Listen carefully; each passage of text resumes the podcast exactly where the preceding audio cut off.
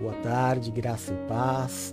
Eu sou o apóstolo Jefferson, nós somos a Igreja Evangélica Apostólica Nascidos para Vencer e este é o culto do meio-dia, momento em que nós separamos no primeiro no primeiro ciclo, né, no final do primeiro ciclo apostólico do dia, para agradecer ao Senhor é, nos ter permitido chegar até aqui e para consagrar também as próximas 12 horas deste dia.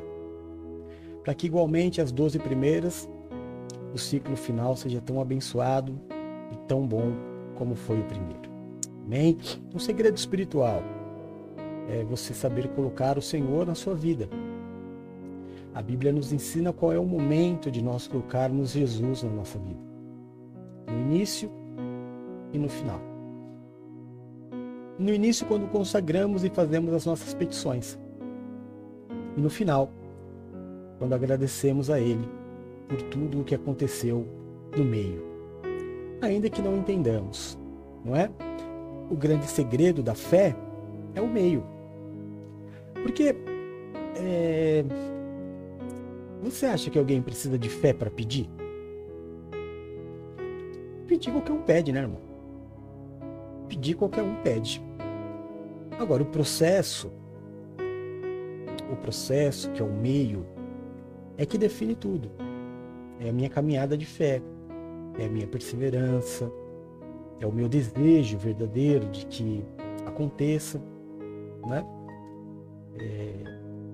E aí, quando eu consigo passar pelo processo, pelo tempo, pela espera, que é a nossa tarefa deste mês, trabalharmos com a espera, aprender a esperar, aí a nossa caminhada se torna diferente. Então a Bíblia nos ensina a colocar Jesus no início e no fim. Ele é o Alfa e o Ômega. É o princípio da corda e o final da corda. Jesus é as duas pontas. Ele está em todos os lugares. Então aceite o processo. Entenda o processo. E se não entender o processo, permaneça mesmo sem entender. Como diz aquela música do Thales Roberto, né? Mesmo sem entender, eu confio em ti. Mesmo sem os meus olhos é, dizerem, olha, é óbvio, às vezes os meus olhos vão ver e vão dizer assim, é loucura. Mas o que é loucura? Segundo a Bíblia, a loucura é a sabedoria do que crê. Deus usa os loucos para confundir os sábios. Então, mesmo que não haja expectativa humana, mesmo que não haja evidências humanas, mas eu sei esperar, Deus traz a existência até aquilo que não existe. Até aquilo que não existe. Sabe, irmão, existe uma diferença entre bênção e milagre. Você sabe qual é a diferença de bênção e milagre? Bênção é aquilo que existe em potência. Lembra que eu ensinei outro dia sobre potência, existência em potência, existência em ato da metafísica? Quando você não tem algo de fato, mas existe a potência, não é um milagre. Né? Uma mulher engravidar, por exemplo, tendo ela saudável e tendo todas as condições, ela já tem um filho em potência. Então o fato dela engravidar não é um milagre, é uma bênção. É uma bênção. O milagre é trazer à existência o que não existe nem em potência. É. Quando Sara engravidou, foi um milagre. Porque ela não tinha potencial para engravidar.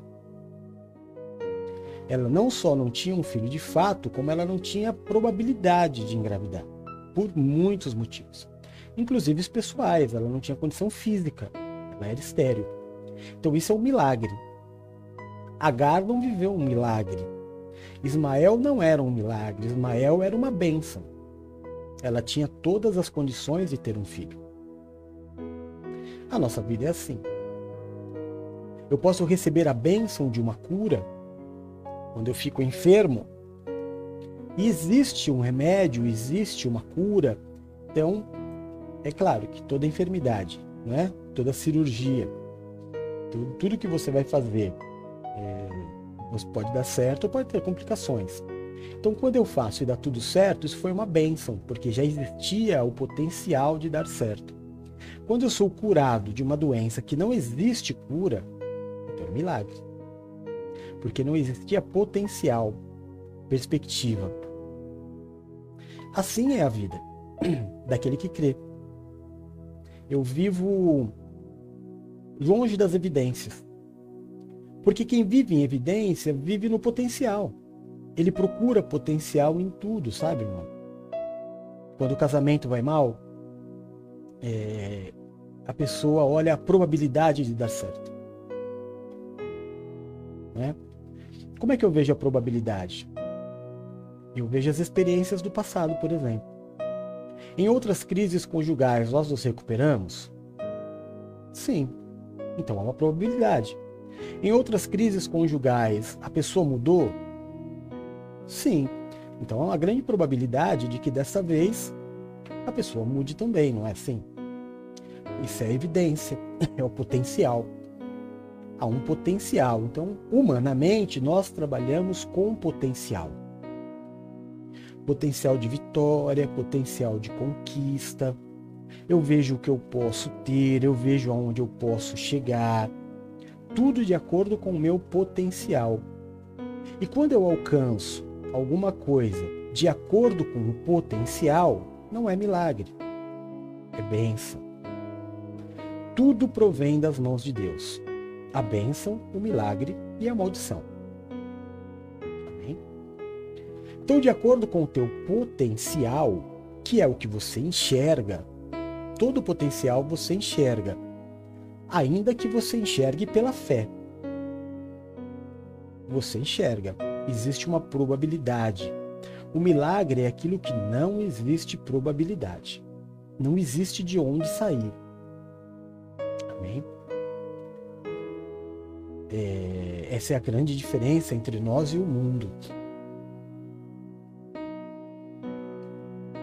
O tema de hoje, já que nós estamos vindo nessa é, ministração do culto de domingo, onde o apóstolo Paulo ensina ao seu filho na fé Tito, dizendo para ele, lá no versículo 14 do capítulo 2, que Jesus se entregou.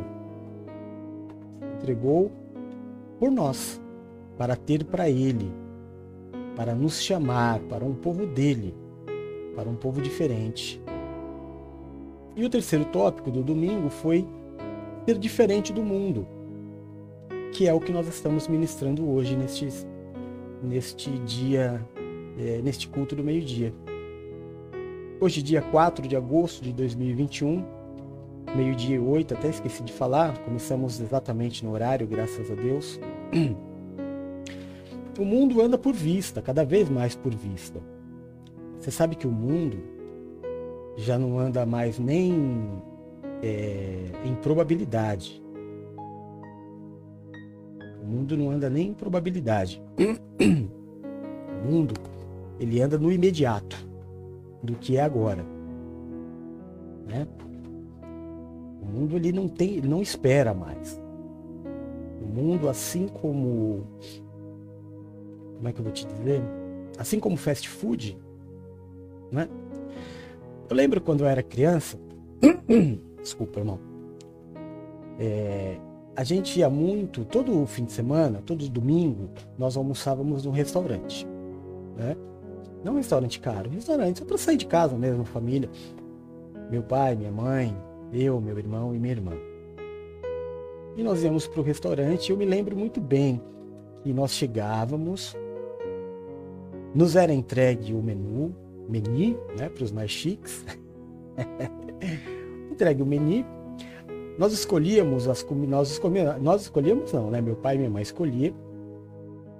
E aí vinha o garçom, o garçom é, pegava os pedidos, levava, trazia primeiras bebidas. Nisso eu, meu irmão, a gente ia brincando, minha irmã era pequena. Meu pai e minha mãe sempre conversando. E eu e meu irmão sempre brincando, arrumando, às vezes saía até da mesa, ia correr pelo, pelo restaurante, que não era muito grande. Mas ia sempre procurar alguma coisa para fazer, era o momento da espera da comida. Isso fazia a comunhão do domingo. Fazia aquele momento ser especial. Hoje não é assim. Hoje é o self-service. Você chega lá, a comida já está exposta. Né? Você monta o seu prato, come rapidinho, paga antes, né? Para não correr o risco de você sair correndo com o prato e não pagar. E assim se tornou a humanidade.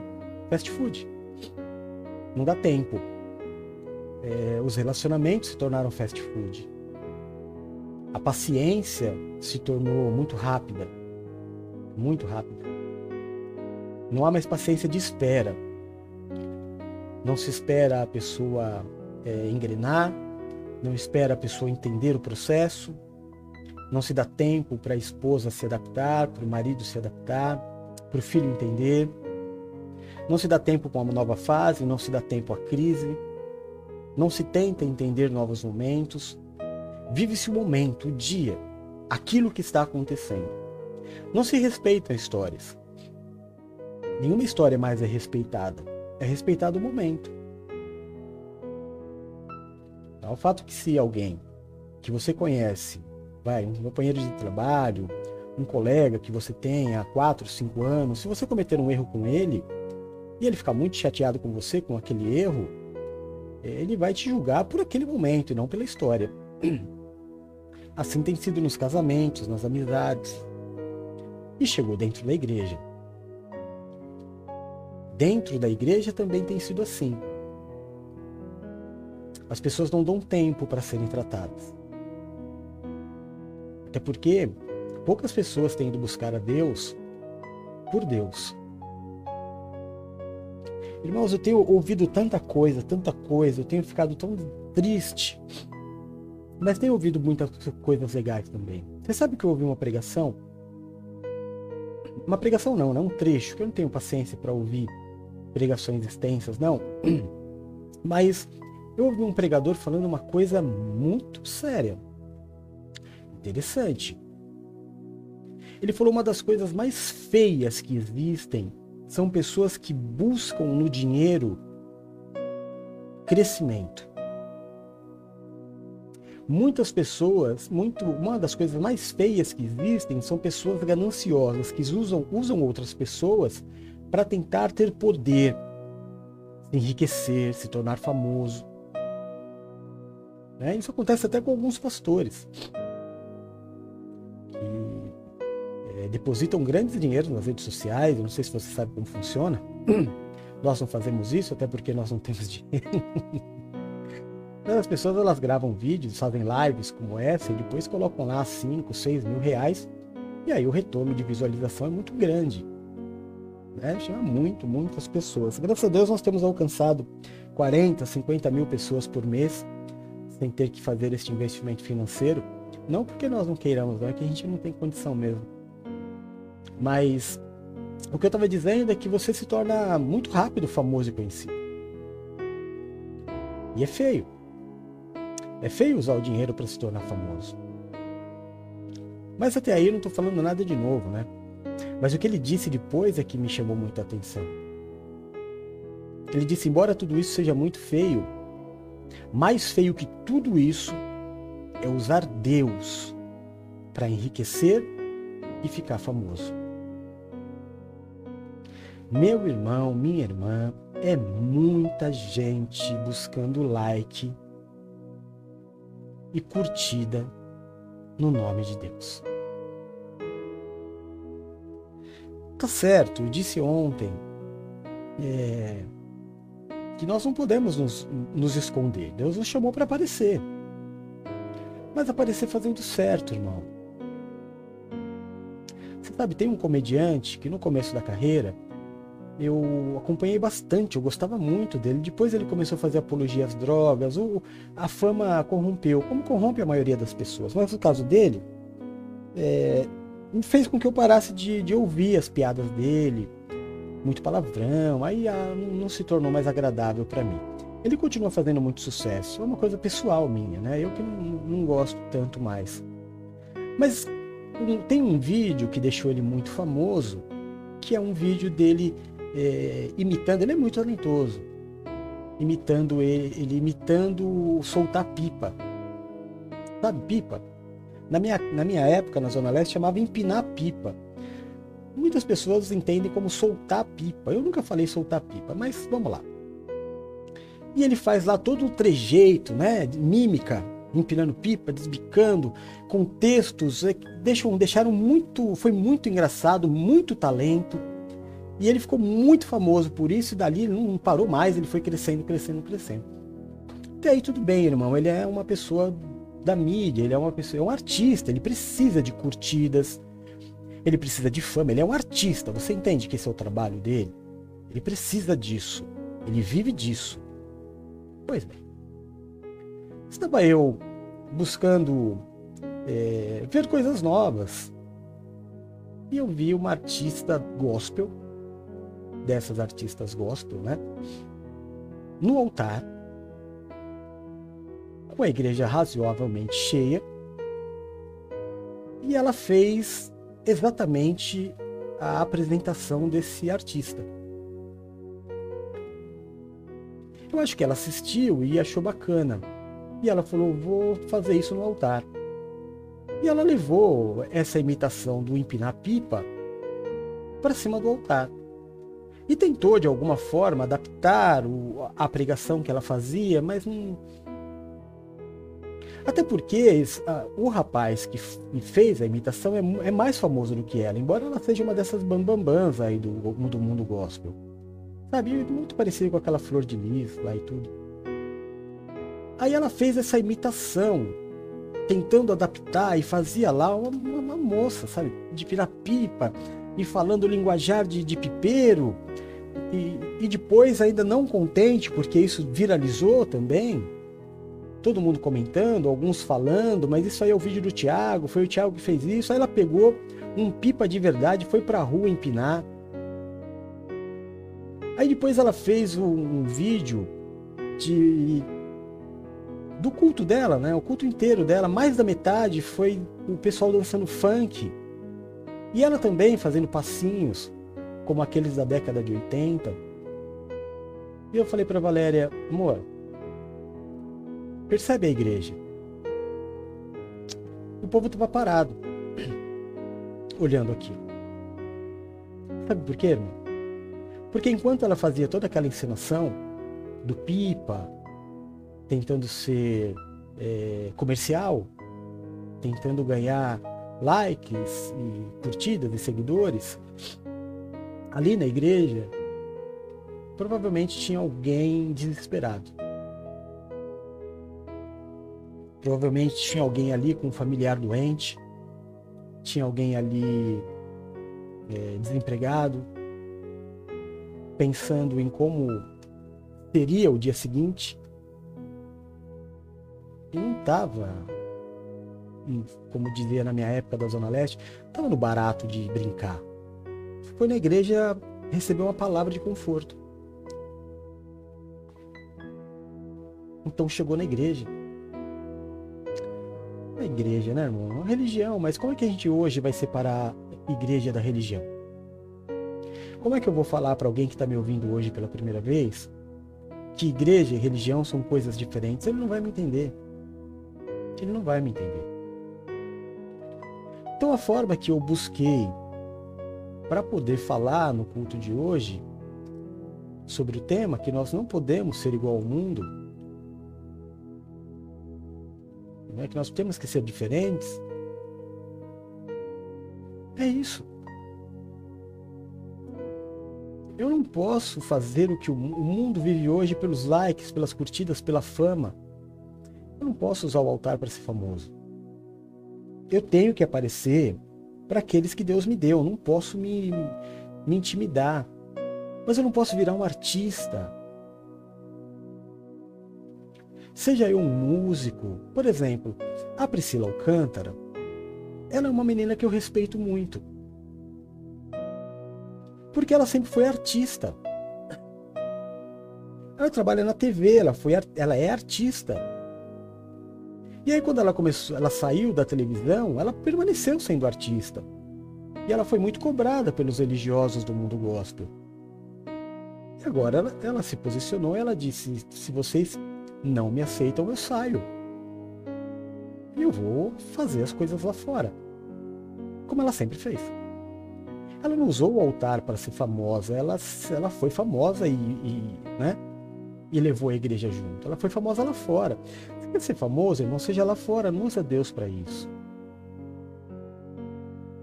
É feio.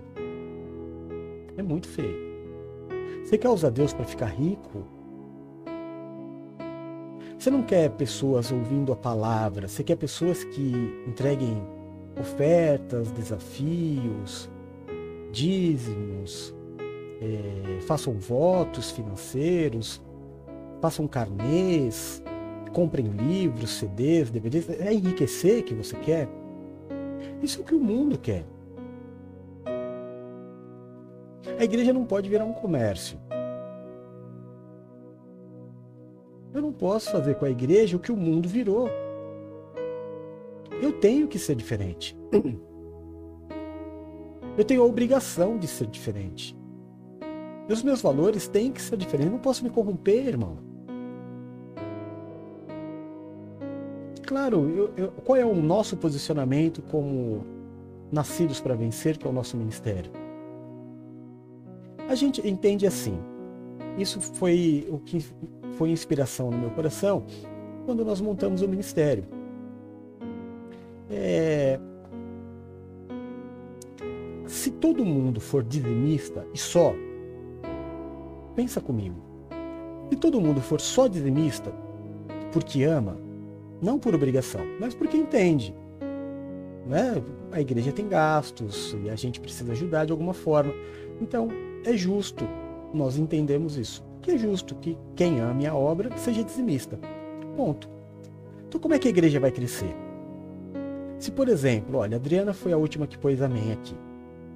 Se a Adri hoje ganha 5 mil reais e ela tem um dízimo de 500, como é que a igreja vai crescer? Pedindo para ela dar 600? Não. Ser desonesto. Você sabe como que a igreja cresce? Ela sendo abençoada, sendo promovida, ou sendo contratada por uma empresa que vai pagar para ela mais. Porque se a igreja precisa que ela tenha um dízimo de 600, então ela tem que ganhar 6 mil. E não tirar 100 reais do salário dela. Então, conforme a igreja é abençoada e cresce, automaticamente, a igreja que eu digo o povo, automaticamente, quando o povo é abençoado e cresce, automaticamente a igreja cresce. Ou eu estou errado? Estou errado, irmão? Não é forma mais justa, mais honesta, mais segura de que todo mundo vai ser feliz? Não é um termômetro de que as pessoas estão sendo abençoadas? Você quer que o pastor é, dessas igrejas é, se preocupe e saiba quem está desempregado ou não? É só trabalhar dessa forma. Porque se o que ele quer é enriquecer com a obra, no mínimo ele vai se preocupar se as pessoas estão trabalhando bem ou não.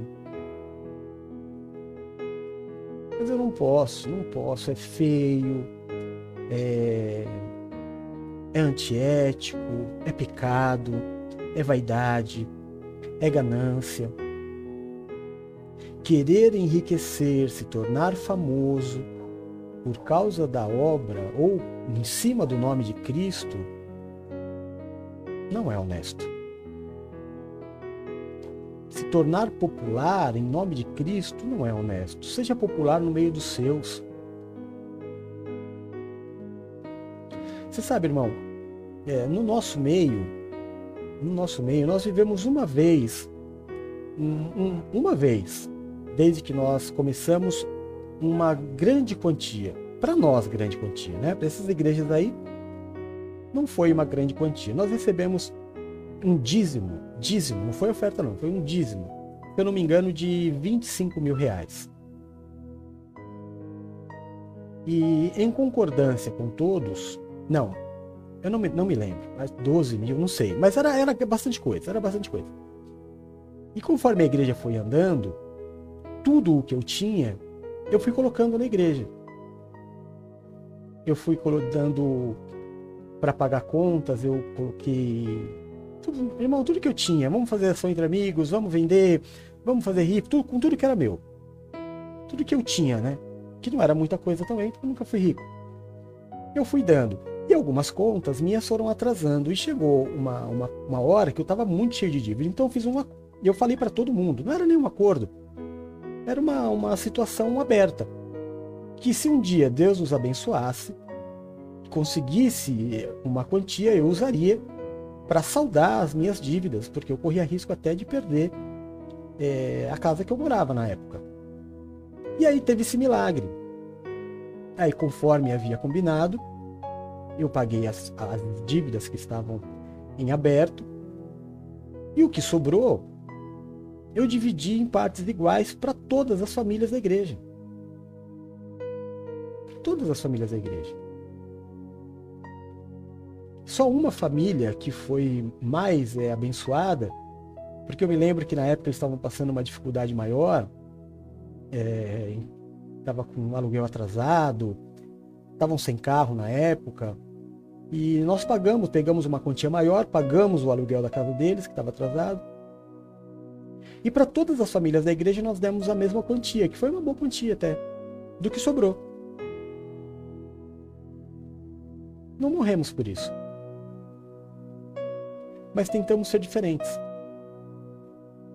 Nós tentamos fazer diferente. Tiago 4,4, olha o que a palavra de Deus diz, ó. O apóstolo Tiago diz assim. Cadê? Achei. Adúlteros, vocês não sabem que a amizade com o mundo é inimizade com Deus? Quem quer ser amigo do mundo se faz inimigo de Deus. Qual é a dúvida? Se eu falar para você que essa mesma, essa mesma artista gospel, pastor, ela entra na igreja, aquela festa. Vocês lembram, né? Que quando aquela flor de lis entrava na igreja, todo mundo ficava de pé. Aí ela passava como uma rainha, né? E aí aconteceu tudo o que aconteceu. Essa pessoa vai na mesma linha dela. E vive todo domingo. Tá, tá na, na Eliana, tá no Faro. Todo domingo tá em algum programa de televisão porque quer ser artista preocupação não é levar o evangelho, a preocupação é, é se tornar famoso. Não, irmão, nós, não podemos ser assim. Sabe o que mais nós não podemos? Nós não podemos é, aceitar que somos diferentes. Porque uma das coisas que Jesus veio lutar foi exatamente para que não houvesse mais diferença entre homem e mulher, entre rico e pobre. Mas o espírito do anticristo está na terra. Então, tudo aquilo que Cristo veio fazer, o anticristo faz o contrário. E principalmente no Brasil, que a coisa está completamente fora de controle, ninguém mais se acha igual a ninguém. Embora a nossa Constituição ela diga que é, todas as pessoas são iguais perante a lei. Mas as pessoas não se enxergam mais assim. Então começou, claro que com um apoio muito forte da mídia, da principal mídia nacional, é, as pessoas começaram a se é, enxergar diferente e, e, lutar por um direito que não, não é uma coisa saudável. Por exemplo, não é saudável é, você dizer que a mulher é inimiga do homem. Ou que a mulher dispute alguma coisa com o homem. A mulher não disputa com o homem. A mulher ela é suficientemente competente para ser mulher.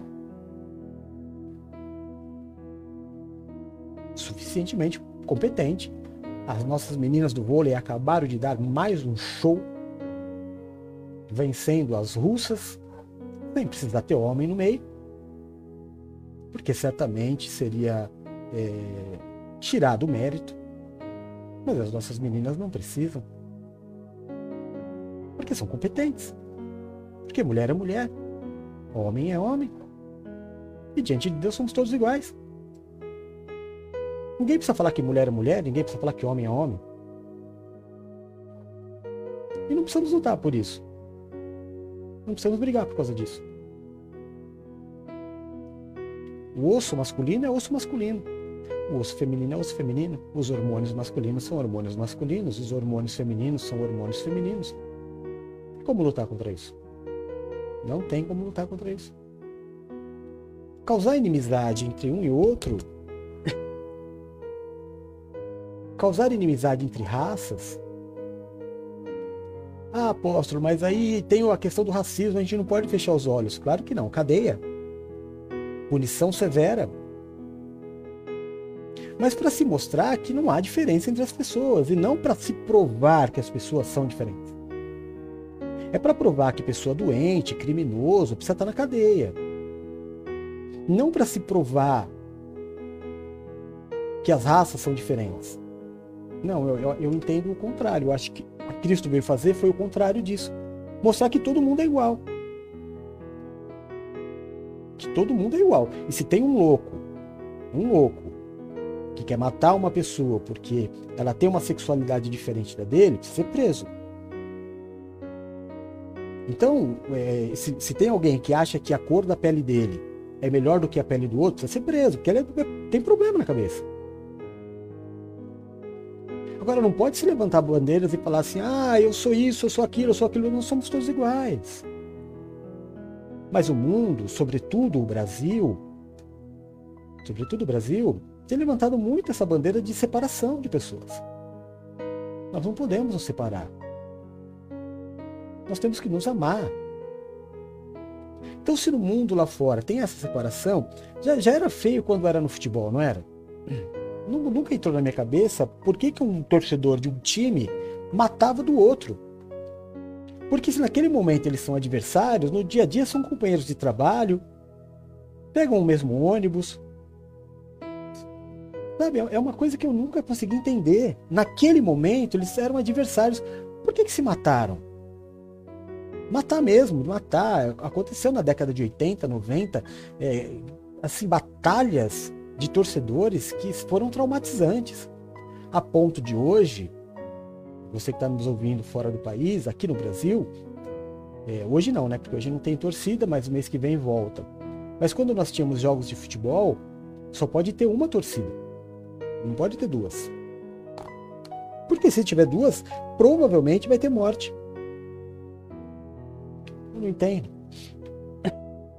Eles estão separados ali, mas no dia a dia, eu sempre pensei isso desde criança. Ali eles estão separados, mas no dia a dia, eles trabalham na mesma empresa. Né? Vamos falar de Corinthians e Palmeiras aqui na cidade de São Paulo. É a maior rivalidade que tem. Será que na empresa não tem corintiano e palmeirense? E lá eles se matam? Não tem Santista e São Paulino? Não tem Flamenguista e, e Vascaíno? No dia a dia são pessoas normais. Mas o momento em que levantou-se uma bandeira diferente se tornou meu inimigo. Não pode ser assim. E se nós entrarmos nessa linha de esquecer que a função da igreja é, é mostrar para todo mundo amar o nosso irmão como a nós mesmos e não amar aqueles que são iguais a mim. Porque aí eu setorizo, né? Porque aí eu crio uma. É, como é que eu falo? Um filtro. Olha, na minha igreja só entra esse tipo de pessoa. Na minha igreja é, só com esse tipo de roupa. Eu vim de uma igreja, irmão. Ai, meu papai. Que eu, claro, eu amo todo mundo, principalmente lá, tudo, tudo, a maioria das coisas que eu aprendi, aprendi lá. Eu mesmo depois que eu saí, de vez em quando eu ainda assistia alguns cultos, principalmente quando estava na estrada, assim, não pegava muita rádio. E, ou tinha rádio que tocava coisa que eu não gostava, acabava vindo ouvindo culto. E uma vez a pastora da igreja, a bispa da igreja disse assim: que ela tinha comprado um Jeep e que tinha tido testemunho de duas pessoas que tinham comprado um Jeep e que o padrão daquela igreja era Jeep. E que a visão era ter um Jeep, que todo mundo tinha que ter um Jeep. Você imaginou, irmão? Um camarada que vive a realidade do país não tem condição de ter um Jeep. Quem sabe um Peugeot, né? Quem sabe um Peugeotzinho? Mas jamais um Jeep. Ouvindo que para ser daquela igreja tem que ter um Jeep. Outro dia eu vi também, da mesma pessoa, dizendo que se um dia ela for tomar café na tua casa e o café for feito num coador de pano, nem me sirva. Ela disse assim, nem me sirva. Porque eu não tenho coragem de tomar café feito em coador de pano. Então lascou, na minha casa é de pano. Sabe, são coisas que setorizam. Como que eu vou na tua casa, irmão? Aí, aí eu não aceito o que você tem para me dar porque não faz parte do meu padrão de vida. Sim, é o mundo, não é a igreja. Eu tenho que ser grato primeiro por você ter aberto as portas da tua casa para mim. Eu vou ficar olhando, escolhendo. É ética, educação, respeito, amor ao próximo. Se fazer igual, criar empatia. São coisas, é, situações que o mundo já não conhece, já não pratica. Mas nós temos que ser diferentes. Uma pessoa me perguntou assim, apóstolo, você tem visto quanta coisa feia tem acontecido dentro das igrejas?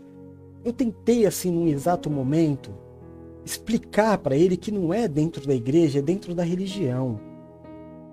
Mas eu não consegui. Porque não, não dá para quem nasceu dentro da religião conseguir explicar que a igreja é uma coisa e a religião é outra. É muito difícil. No Brasil é muito difícil. Mas o que a gente está vendo principalmente agora com essas mídias sociais, né, que todo, todo mundo que acha que é pastor, cara se autodenominou pastor, ele vai lá e ele fala tudo que ele quer. Irmão, aí você pega no mesmo dia, você pega o TikTok, por exemplo, você vai, em questão de meia hora, ver 10 opiniões diferentes sobre o Evangelho. 10. Eu estou falando da mesma religião que se fosse igreja, falaria a mesma língua. Mas são pessoas que elas querem aparecer. Né?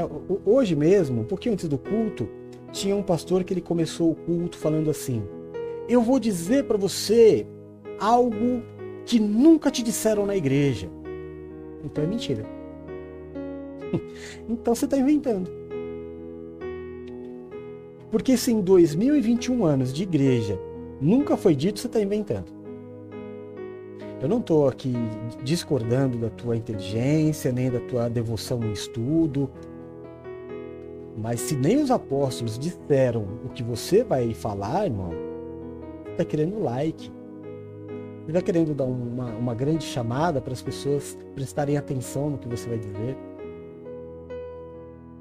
Sabe, a gente tentando provar que o fruto da que, que a Eva comeu era maçã o outro tentando provar que a, a, a serpente não era o diabo. Sabe, são coisas assim que o apóstolo Paulo diz. Com tempo, com fábulas. Isso já passou. Agora é assim que eles propõem Jesus. Que ele cresça e eu diminua. Que eu trabalhe muito, muito, muito e que o nome dele cresça. Então eu tentei explicar, não, não é bem a igreja, é a religião, porque na religião, se o camarada nesse país, se ele tiver dinheiro, a igreja dele vai estar tá cheia. Sabe, porque o povo, ele, ele, infelizmente é assim, irmão.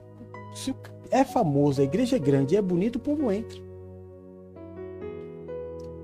Aí vai ouvir lá uma porção de coisas. Eu vi um pastor aí muito famoso, uma das igrejas, das maiores igrejas do país. Ele berrando de cima do altar.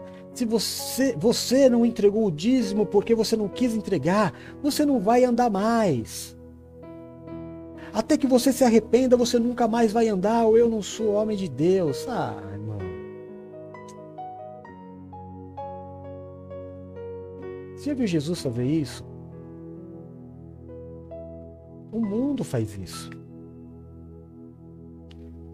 Sabe, os senhores feudais eh, que tinham escravos, Senhores feudais?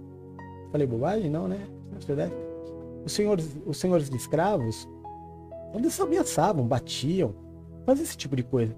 Mas um pastor que tinha que estar lá ensinando, corrigindo, né, exortando, edificando, consolando, que as três funções do pastor é essa: edificar, consolar e exortar. É para isso que existe um pastor. Não é para bajular, não é para enriquecer, não é para buscar as coisas do mundo, não é para imitar artista do mundo dentro da igreja. Não é. Você na tua vida precisa entender o que o apóstolo está falando hoje. Não tenta ser como o mundo é. Não tenta falar o que as pessoas falam. Toma cuidado, irmão. Não que seja pecado, mas cuidado com. Não, não, nem vou falar, vai. Senão acaba virando religioso também. Mas cuidado quando você tenta imitar o mundo. No jeito de falar, no jeito de vestir, no jeito de ser nos lugares que frequenta, nas músicas que ouve. Tenta ser uma referência boa para a família, para a sociedade. Entenda sempre que no mundo jaz o maligno, que o espírito do anticristo está solto. Homem não é inimigo de mulher, muito pelo contrário. Foram feitos para se encontrar e se tornar uma só carne. É o que você ouve aí fora? Não, né? Eu sei. A Bíblia não diz que o diferente é meu inimigo. E também não diz que eu tenho que provar que o diferente está errado. Eu tenho que amar. A todos. Porque eu sou diferente. Porque eu sou igreja. Porque em mim tem uma coisa que no mundo está escasso, amor. O amor liga em mim um radar. É, sabe que o tubarão, o tubarão é um animal que ele tem sentidos muito apurados, né? Muito, muito, muito apurados. Por isso dificilmente uma presa consegue escapar dele. Mas o tubarão martelo, ele tem seis sentidos. tubarão martelo tem seis sentidos. O sexto sentido do tubarão martelo são ondas elétricas. Ele consegue sentir um ser vivo na água, se eu não me engano, a 5 km de distância, 5 ou 6, por ondas elétricas. Que, claro, dentro da água, ela se manifesta muito, com muito mais poder do que fora da água, né? A água é um condutor elétrico.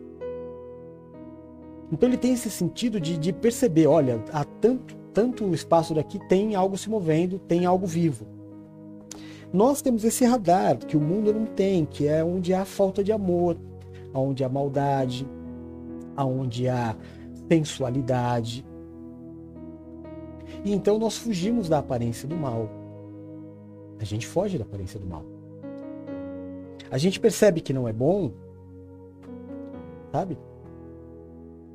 A gente percebe a gente percebe que existem roupas que não tem problema, mas tem pessoas aonde eu estou que a minha roupa é um problema. Acho que você não deu para entender, né? Eu vou, vou, tentar melhorar.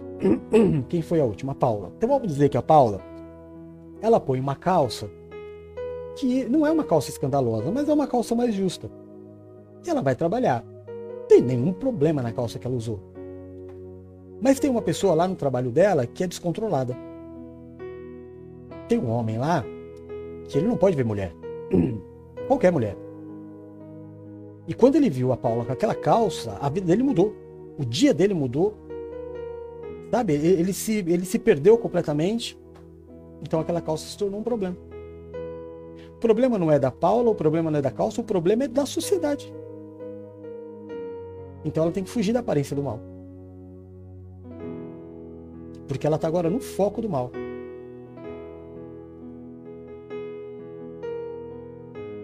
Outro dia a gente pregou, é, eu não lembro qual culto, já faz um tempinho, sobre a mulher poder fazer tudo. Mulher pode fazer tudo? Pode. Deve. Usar a roupa que ela quiser, frequentar onde ela quiser, trabalhar com o que ela quiser, pilotar avião, pilotar carro, pilotar carro de corrida, Fórmula Truck. A mulher faz tudo e tudo maravilhosamente bem. A mulher pode usar roupa justa? Pode. É, é, é linda? Pode usar. Quer usar roupa curta? Pode usar, mas cuidado. Cuidado onde você vai. Porque nós vivemos um país violento. Mulheres são estupradas. Aí você vai falar assim: ah, mas isso é machismo. Não é que é machismo, não. É que eu não vou correr o risco da minha filha ser estuprada para lutar pelos direitos dela depois. Se o governo me der segurança suficiente para que a minha filha possa, minha esposa, minhas irmãs da igreja possam andar na rua com a roupa que elas quiserem, não há problema nenhum. O problema é o ambiente, é a aparência do mal. Então vai ter um doente lá que, por causa da roupa que ela está usando, vai querer fazer mal para ela. Aí eu vou permitir. Ah, tem que deixar, tem que deixar porque não é tua filha, né, irmão? Tem que deixar porque não é você que está com medo de perder tua mulher, não perder por, por, por traição. Somente Deus tem medo disso. É de permitir que a tua filha receba, receba uma violência, tua esposa uma violência, tua mãe uma violência? A questão não é direito, a questão é onde vive. Então nós temos um radar ligado em relação à aparência do mal. Claro que eu tudo posso, nem tudo convém. E não é que nem tudo deixa de ser conveniente por minha causa. Não. É por causa do ambiente que eu estou. Para terminar, e para você me entender melhor, para não ficar mal entendido, talvez o exemplo da roupa não tenha sido muito bom, mas a questão da tatuagem. Né? O jovem me pergunta: Apóstolo, é pecado fazer tatuagem? Não, não é pecado. O corpo é teu. Tenha bom senso. Cuidado para não se prejudicar. Cuidado com o que você vai fazer. Faça tudo com bom senso. Faça tudo com sabedoria. Mas você tem que saber de uma coisa. Se você for procurar emprego, numa entrevista de emprego, a pessoa que estiver te, te, entrevistando for um religioso, por exemplo, desses bem tradicionais, que falam que tatuagem é coisa do diabo, ele não vai te dizer que é por causa da tatuagem, mas ele não vai te contratar.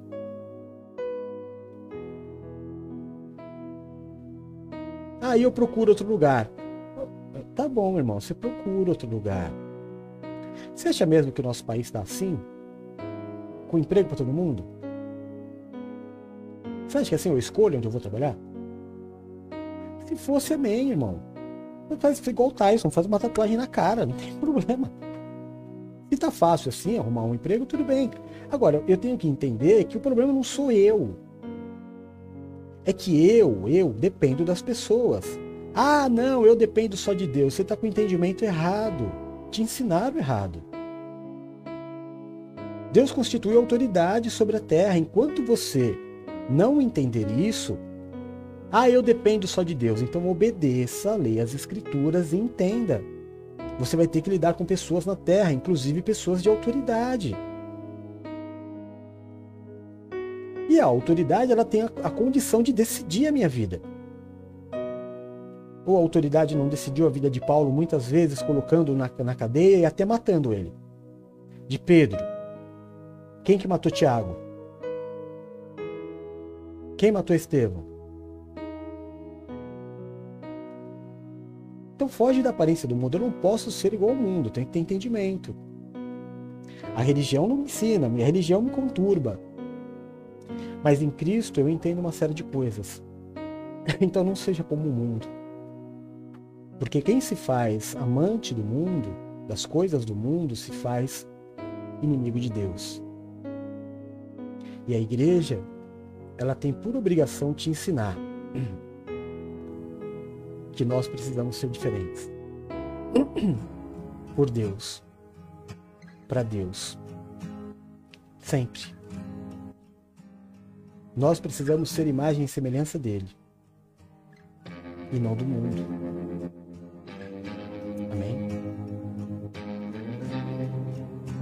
Não tente a Deus. Porque esse é mandamento. Não tentarás o Senhor teu Deus. Tem uma música do Oficina 3 que diz assim: Viver buscando aventuras perigosas. É uma música que eu vi a história da música. O, o rapaz escreveu para a mãe dele que era fumante. Quem brilhará? Não tente, amigos. Não tentarás o Senhor teu Deus, disse Jesus, quando Satanás propôs para ele aquela condição. Senhor, meu Deus e meu Pai. É no nome do teu Filho Jesus Cristo, Senhor, que nós nos colocamos como igreja nesta tarde. Fazemos isso para declarar Jesus Cristo como nosso Senhor e nosso Salvador. Fazemos isso também para declarar que o teu Santo Espírito habita em nós. E que se não for o Senhor que esteve ao nosso lado, quando os homens se levantaram contra nós, Israel que o diga, certamente teríamos sido reduzidos a nada. Mas foi pela tua graça, pela tua paz e pela tua misericórdia que nós permanecemos de pé. Por isso, Senhor, neste princípio de tarde prostrado aos teus pés, nós queremos declarar que reconhecemos os nossos maus caminhos, que sabemos de que muito do que há no nosso coração necessita ser mudado. Por isso, meu Deus, nós te pedimos, perdoa, Pai de amor, os nossos pecados, as nossas falhas, assim como nós temos perdoado aqueles que pecaram contra nós. Tira, Deus de amor, de sobre nós o julgo, a acusação, o peso e a maldição causada pelo pecado nos habilita a vivermos a Sua vontade que é boa, é perfeita e é agradável. E que o Senhor seja o grande diferencial nas nossas vidas. Que o Senhor seja o nosso escudo e a nossa fortaleza, o socorro bem presente na hora da nossa angústia. Que caiam mil ao nosso lado, dez mil à nossa direita, mas que nós não sejamos atingidos, porque aos teus anjos o Senhor dará ordem ao nosso respeito para nos livrar e nos guardar. Livra-nos, Senhor, daquilo que é mal, livra-nos do que é mortal. Nos permite habitar no esconderijo do Altíssimo, à sombra do Onipotente. Nos coloca debaixo das tuas asas e nós estaremos seguros. Livra-nos, Senhor, eu te peço, dos acidentes, das tragédias e das fatalidades. Livra-nos da tristeza, da angústia, do fracasso e da falência. Livra-nos das dores e das enfermidades. Tira do nosso caminho o homem violento, sanguinário e sem valores Afasta de nós a violência deste mundo tenebroso. Nos livra de roubos, de assaltos, de balas perdidas. Nos livra da inveja, da feitiçaria e de toda obra de macumbaria. Que praga alguma chegue até a nossa tenda. Que o Senhor mesmo repreenda toda vontade do inferno de roubar, de matar e de destruir. Que o Senhor nos dê vida e nos dê vida em abundância. Deus de amor, aonde chegar nesta tarde o som da minha voz, aonde chegar a imagem deste culto, toca, cura, restaura e liberta. Levanta o cansado, o abatido e o prostrado, faz obra de milagres. Aonde houver um servo seu clamando, meu Deus, neste momento pela cura. Aonde houver um servo seu com uma dor, com uma enfermidade. Meu Deus, o teu nome é Jeová Rafa e nós clamamos por este nome. Vem com o teu poder, Pai de amor, com o teu amor, com a tua misericórdia, e cura os teus filhos, alivia desta dor. Olha pelos teus filhos, meu Deus, que clamam por um milagre financeiro. Olha, meu Deus, pelos teus filhos que clamam pelo almoço e pela janta deste dia. Olha pelos teus filhos que clamam, meu Deus, por esta conta aberta. Olha pelos teus filhos desempregados, meu Deus, que clamam pelo suprimento. Nós clamamos, Jeová Jireh, Deus supridor de todas as coisas. Vem sobre a vida da tua igreja, sobre a vida dos teus filhos e traz a provisão. Levanta ajudadores, homens e mulheres com o coração em ti para abençoar estas vidas, Senhor. Envia o alimento de hoje. Envia o suprimento desta conta em aberto em nome de Jesus. Em nome de Jesus. Olha pelos teus filhos, meu Deus, que estão entristecidos. Olha pelos teus filhos que estão depressivos, ansiosos, nervosos, angustiados, se sentindo sozinhos. Envia do teu Espírito Consolador, meu Deus. Abraça estas vidas. Mostra, Pai.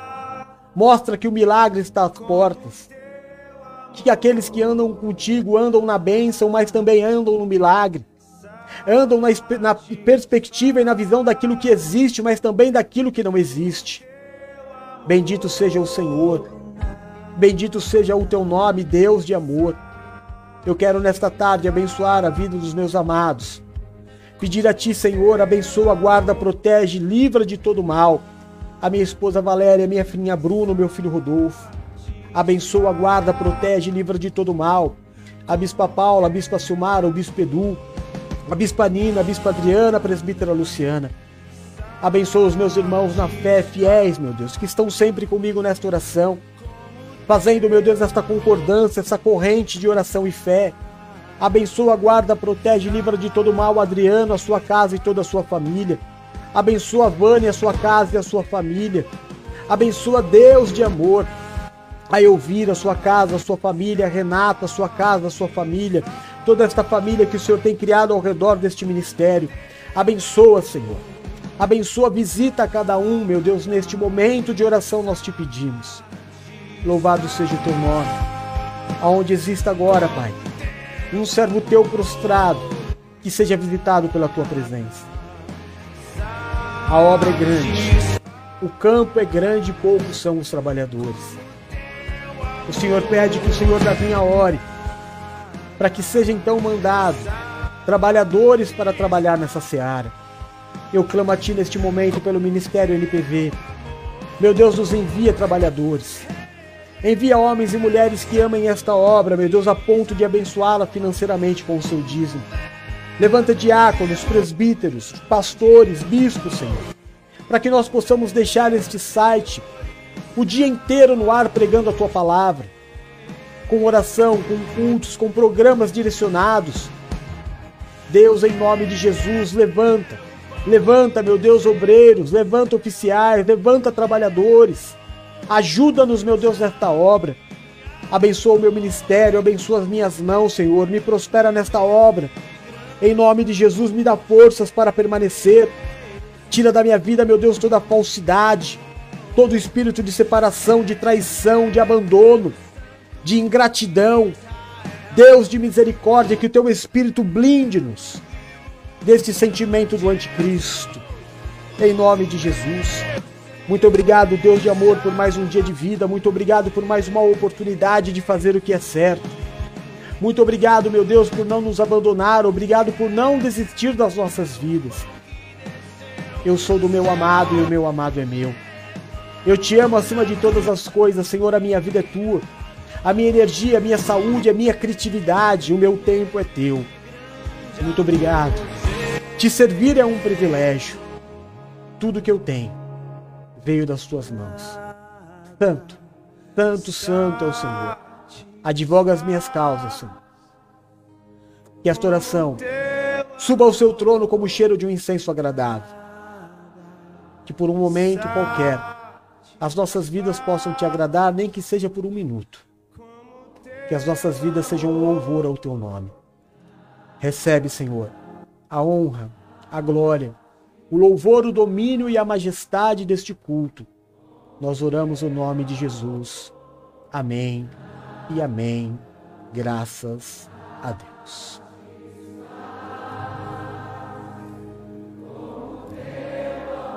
Que lança fora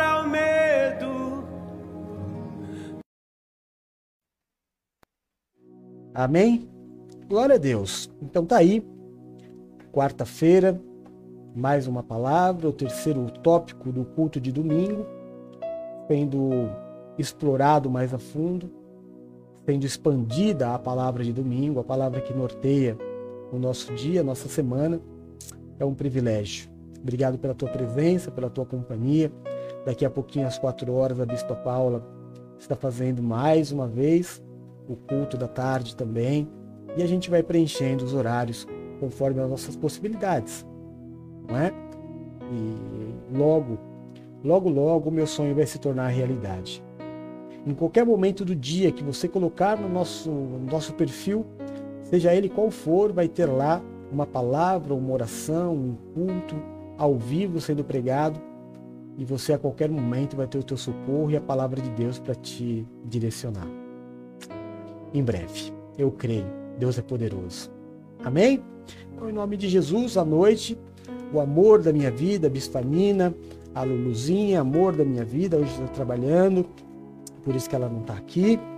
é, trazendo o culto de administração e finanças. Uma grande bênção, uma grande estratégia de Deus. A palavra de hoje é uma palavra muito boa, não perca. E à noite, às 10 horas, meu fiote lindo, meu orgulho, Bispo Eduardo, com o programa Comunhão de Noite. Essa é a nossa programação. Então, se puder, fique com a gente. Que a graça, a paz e o amor de Deus esteja sobre a tua vida, a tua casa e a tua família. Que o Senhor do trono ao qual está sentado se curve e te marque nessa promessa. Eu abençoo e te envio, em nome do Pai, do Filho e do Santo Espírito de Deus. Amém e amém. Te amo, Jesus. Amém? Ora por mim, que eu estou constantemente orando por você. Beijo, tchau!